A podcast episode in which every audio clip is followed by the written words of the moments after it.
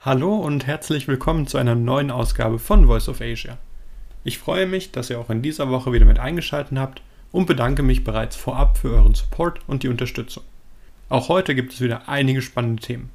Im Fokus die Trauer um Queen Elizabeth, ein neues Gesetz, das den Status von Nordkorea als Atommacht festigt und zu guter Letzt der lange erwartete Bericht der UN über die Menschenrechtsverletzungen in Xinjiang. Starten wir also direkt rein mit den Themen aus der vergangenen Woche.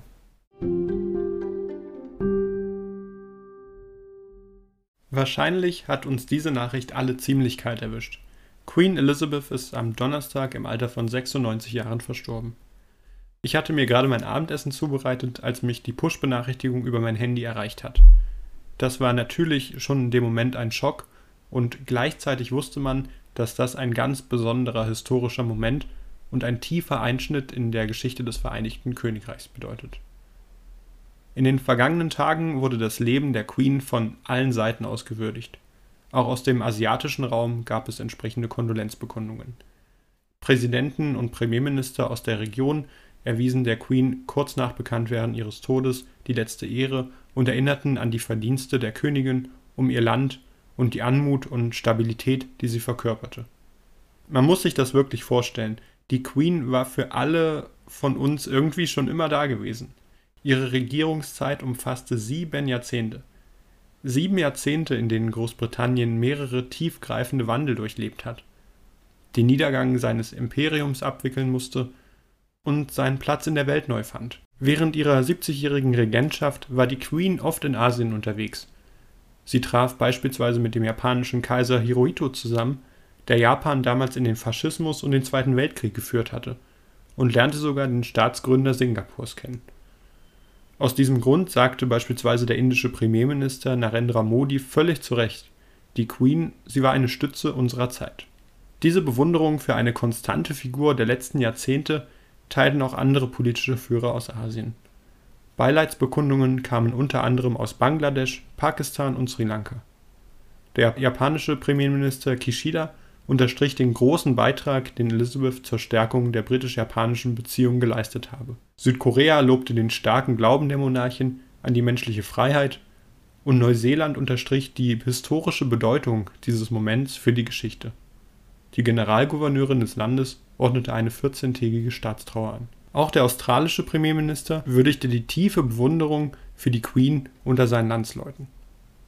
Gleichzeitig wird es keine offizielle Trauerzeit geben, sondern einen nationalen Gedenkfeiertag und einen nationalen Trauertag. Gleichzeitig werden die Zusammenkünfte des Bundesparlaments für 15 Tage ausgesetzt. Die Queen, sie verband eine besondere Beziehung zu Australien. Sie war die erste britische Monarchin, die das Land im Jahr 1954 besucht hatte. In Sydney wurde sie damals von über einer Million Menschen begeistert empfangen. Ihre letzte Asienreise führte sie dann 2006 nach Singapur wo sie vom mittlerweile verstorbenen singapurischen Präsidenten Nathan als Oberhaupt des Commonwealths empfangen wurde.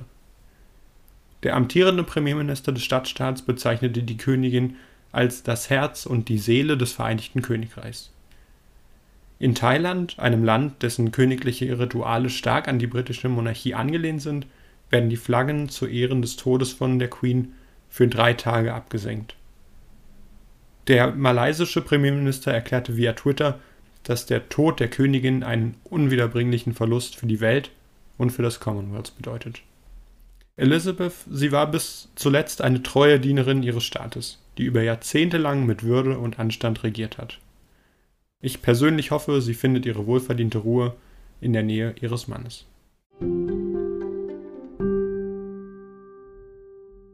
Nach diesem emotional doch sehr aufrührenden Thema nun vielleicht etwas erfreulichere Nachrichten.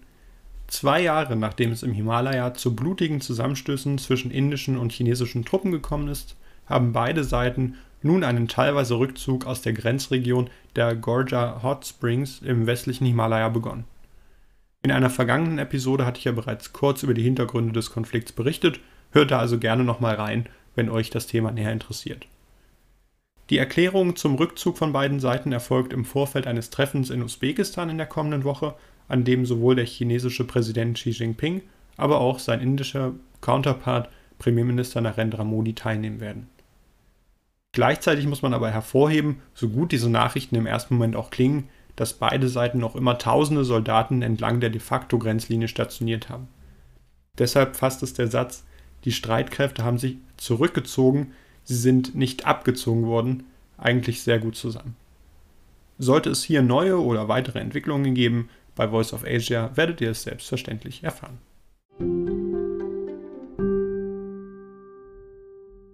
Wenig Interesse an Deeskalation zeigte zuletzt Nordkorea.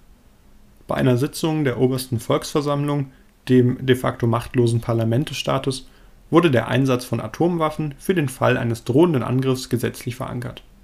Das neue Gesetz sieht vor, dass ein Atomschlag automatisch erfolgen kann, um den Ursprung der Provokation zu zerstören, wenn für das Land eine unmittelbare Gefahr droht. Der nordkoreanische Staatschef Kim Jong-un ließ im Anschluss verlauten, dass der Status seines Landes als Atommacht damit unumkehrbar geworden sei.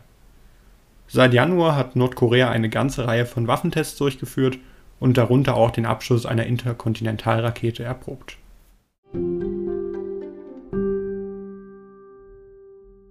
Der UN-Generalsekretär Antonio Guterres hat am Freitag Pakistan besucht und dabei massive internationale Unterstützung für das von einer Flutkatastrophe heimgesuchte Land gefordert. Islamabad beziffert die aktuellen Schäden auf rund 30 Milliarden Dollar, mittlerweile sind mehr als 1400 Menschen den Wassermassen zum Opfer gefallen. Weite Teile des Landes sind mittlerweile überschwemmt, Hunderttausende Menschen mussten ihre Häuser verlassen. Nach Angaben der Regierung sind mittlerweile 33 Millionen Menschen von den Auswirkungen dieser Überschwemmungen betroffen. In der Folge wurde für das Haushaltsjahr 2022/2023 ein Cut bei den Wachstumsaussichten des Landes vorgenommen. Diese wurden von ursprünglich 5% Steigerung des BIPs auf nunmehr 3% Steigerung abgesenkt.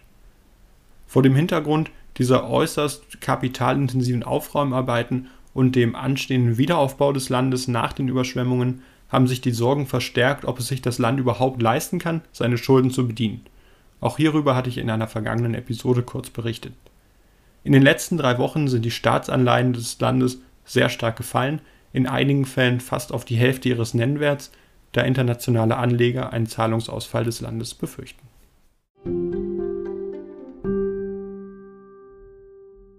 Einen Erfolg feierten in der vergangenen Woche Tierschützer. Sie begrüßten am Freitag die Entscheidung eines Schifffahrtsriesen, seinen Kurs in den Gewässern Sri Lankas zu ändern, um Kollisionen mit Blauwalen, den größten Säugetieren der Welt, zu vermeiden. Kurz zum Hintergrund, warum das wichtig ist.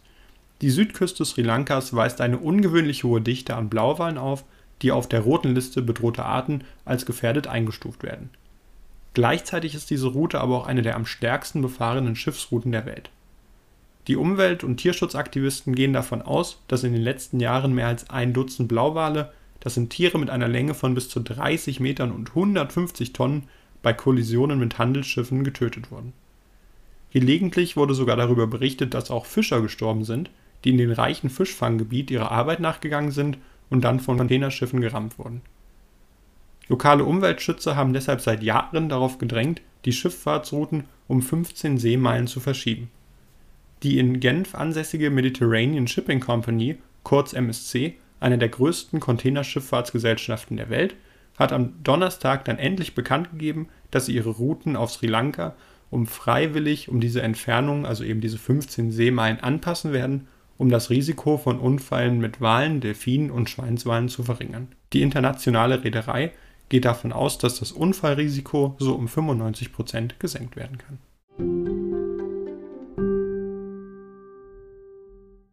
Chinas Botschafter bei den Vereinten Nationen hat am Freitag in Genf erklärt, dass Peking nach Veröffentlichung eines lang erwarteten Berichts über die Menschenrechtssituation in Xinjiang nicht weiter mit dem Menschenrechtsbüro der UN zusammenarbeiten möchte. Der Bericht, der bereits Anfang September veröffentlicht wurde, kommt zu dem Schluss, dass in China, ich zitiere, schwerwiegende Menschenrechtsverletzungen begangen wurden und dass die Inhaftierung von Uiguren und anderen Muslimen in Xinjiang Verbrechen gegen die Menschlichkeit darstellen könnten. China hat selbstredend versucht, die Veröffentlichung des Berichts zu verhindern. Laut dem chinesischen Botschafter ist es aber das Menschenrechtsbüro, das die Tür der Zusammenarbeit geschlossen habe, weil es den Bericht veröffentlicht hat eine etwas seltsam geartete Täter-Opfer-Umkehr an dieser Stelle. China bezeichnet den Bericht als illegal und ungültig, und bestreitet vehement jegliche Missstände in seiner westlichsten Provinz. Die nächste Sitzung, bei der der Bericht dann tatsächlich diskutiert werden kann, startet am kommenden Montag. Für den Westen geht es dabei um nichts weniger als seine moralische Glaubwürdigkeit.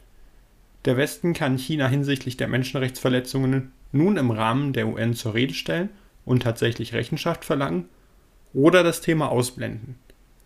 Einige westliche Diplomaten hatten angedeutet, gegebenenfalls auf eine Resolution des Menschenrechtsrates zu China, die erste gegenüber der kommunistischen Diktatur seit dem 16-jährigen Bestehen des Menschenrechtsbüros, hinwirken zu wollen.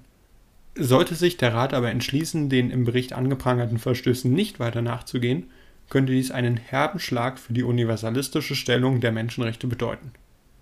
Ein westlicher Diplomat fasste dieses Dilemma wie folgt zusammen. Es gibt einen Preis der Untätigkeit, einen Preis des Handelns und einen Preis des gescheiterten Versuchs zu handeln.